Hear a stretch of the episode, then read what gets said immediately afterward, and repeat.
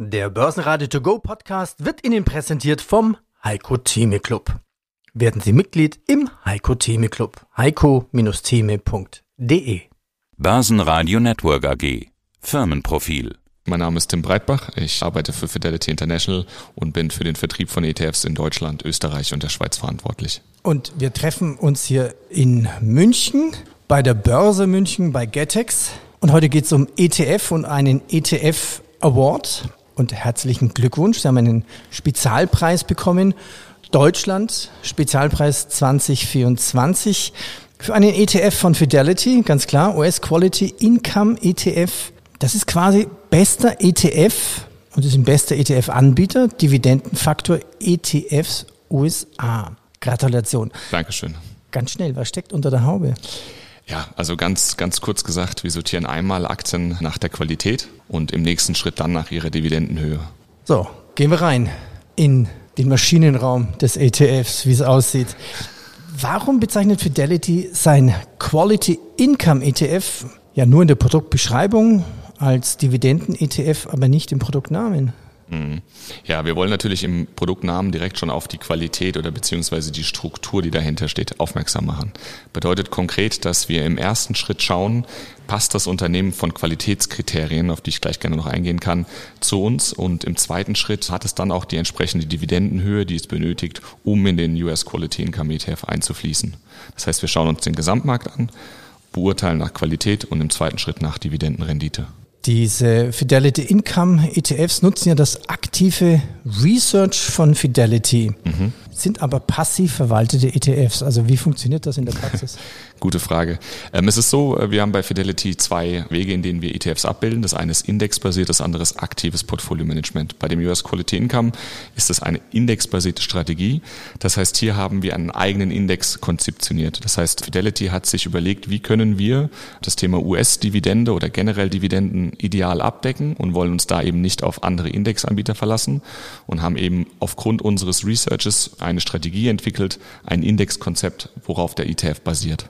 Gehen wir noch tiefer rein. Also der Fokus Fidelity Quality Income ETF liegt ja auf qualitativ hochwertige Dividendentitel. Mhm. Tja, was ist die Definition? Also welche Faktoren werden da berücksichtigt? Klar, das heißt, im ersten Schritt müssen wir uns natürlich anschauen, wie stehen diese Unternehmen fundamental da. Und da kommt eben diese Research-Komponente von Fidelity auch eben mit ein. Wir haben ein globales Netzwerk an Analysten und die schauen eben nach verschiedenen Faktoren. In der Indexmethodologie sind die auch festgehalten. Das heißt, ein Unternehmen muss eine gewisse Stabilität hinsichtlich des Cashflows erfüllen. Es muss in der Lage sein, eine gewisse Cashflow-Marge aufzuweisen. Das bedeutet konkret, wie kann ein Unternehmen quasi Umsätze dann auch wirklich in Cash ummünzen, um halt eben dieses Cash dann auch verteilen zu können über die Dividende.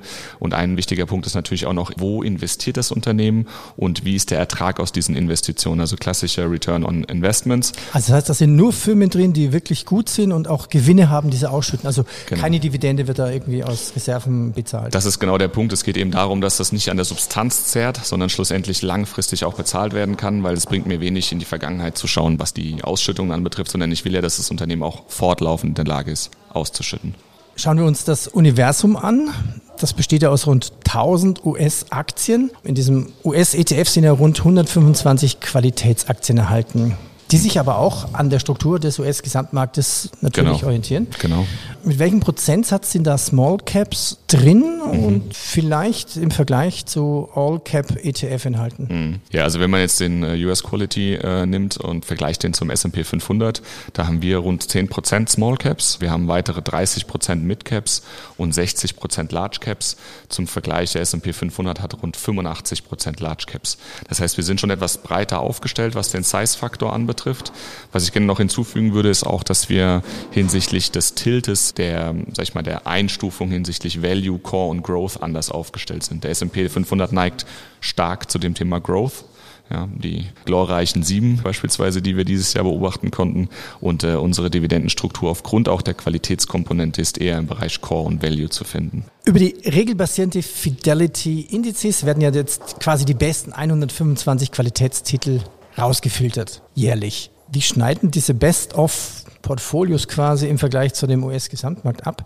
Gute Frage. Also ich glaube, vorneweg würde ich gerne schicken, dass Dividendenstrategien sich in den letzten Jahren tendenziell schwer getan haben im US-Bereich gegen den Gesamtmarkt, was einfach an der Tatsache liegt, was ich eben kurz erwähnte, dass natürlich der US-Markt sehr tech-abhängig war sozusagen. Ja, und man kann ja sagen, Tech-Anleger wollen eigentlich den Gewinn der Aktie. Mhm. Denen ist fast egal, was an Dividende ausgeschüttet wird, oder? So ist es vor allem, weil tendenziell Tech-Aktien auch keine bis wenig Dividende ausschütten. Und insofern waren natürlich klassische Dividenden-ETFs dann eher hinter dem Gesamtmarkt geblieben. Da wir aber einen sektorneutralen Ansatz pflegen. Also wir haben genau wie der Gesamtmarkt auch einen Tech-Anteil in unserem Index und damit auch im ETF, haben wir von dem sag ich mal, von dem Boom auch der Tech-Aktien profitieren können. Insofern, wenn man sich jetzt die letzten drei Jahre anschaut, hat der US Quality Income äh, ETF tatsächlich sogar besser abgeschnitten als der S&P 500. Mhm. Wie hoch sind denn im Schnitt die Dividendenrenditen, die Sie dann in der Ernte einfahren? Die liegen im Schnitt bei 2,65 Prozent mhm. und wir schütten vierteljährlich aus. Und ich glaube, eine wichtige Komponente ist auch, dass wir da eine relativ stabile Ausschüttungshöhe haben. Das heißt, wir haben keine Saisonalität, sondern wir sind in diesen vier Ausschüttungen pro Jahr relativ stabil und gleich von der Höhe her. Ja, das ist vielleicht auch wichtig zu erfahren, wie so eine Ausschüttung wirklich funktioniert. Also wir Deutschen sind ja gewöhnt, einmal im Jahr nach der Hauptversammlung. Bei den Amerikanern gibt es ja wie oft Ausschüttungen? Sehr oft. Also sie haben ja schlussendlich über das ganze Jahr verteilt Termine, an denen US-amerikanische Unternehmen ausschütten können. Im ETF selbst sind diese aber auf viermal pro Jahr gebündelt. Wir sammeln alles in einem Korb und verteilen dann die Eier sozusagen. Ja, macht ja Sinn, habt ihr sonst noch mehr, noch mehr zu tun. Aber sind die linear dann quasi oder gibt es Saisonalitäten, wo man sagen kann, ja, aber sich im März gibt es mehr als im, im, im September? Oder so? Nee, tatsächlich nicht. Im historischen, in der historischen Betrachtung und der ETF ist jetzt seit, ähm, seit über sechs Jahren am Markt, haben wir fast nahezu identische Ausschüttungsbeträge von der, von der absoluten Höhe her. Wenn man sich jetzt die Volatilität anschaut, mhm. Ihres Fidelity US Quality Income ETFs, mhm. sei ja nochmal erwähnt, ja. dank der Dividenden und der Qualitätsorientierung ja ist die Volatilität höher oder niedriger als bei einem standardmäßigen Dividendenkonzept? Ich kann natürlich jetzt nicht für alle Dividenden-ETF-Strategien sprechen, aber so ein klassischer Ansatz ist ja der Dividenden-Aristokraten-Index. Der ist sicherlich vielen Anlegern geläufig und gegenüber diesem als auch gegenüber dem Gesamtmarkt weist unser Ansatz eine niedrigere Volatilität auf, was sicherlich auch daran liegt, eben, dass wir das Thema Qualität eben an erste Stelle setzen. Herr Breitbach, nochmal herzliche Gratulation, herzlichen Glückwunsch und Ihnen alles Gute. Ich danke Ihnen. Vielen Dank. Börsenradio Network AG. Das Börsenradio für Privatanleger. Der Börsenradio To Go Podcast wurde Ihnen präsentiert vom Heiko Theme Club. Werden Sie Mitglied im Heiko Theme Club. heiko-theme.de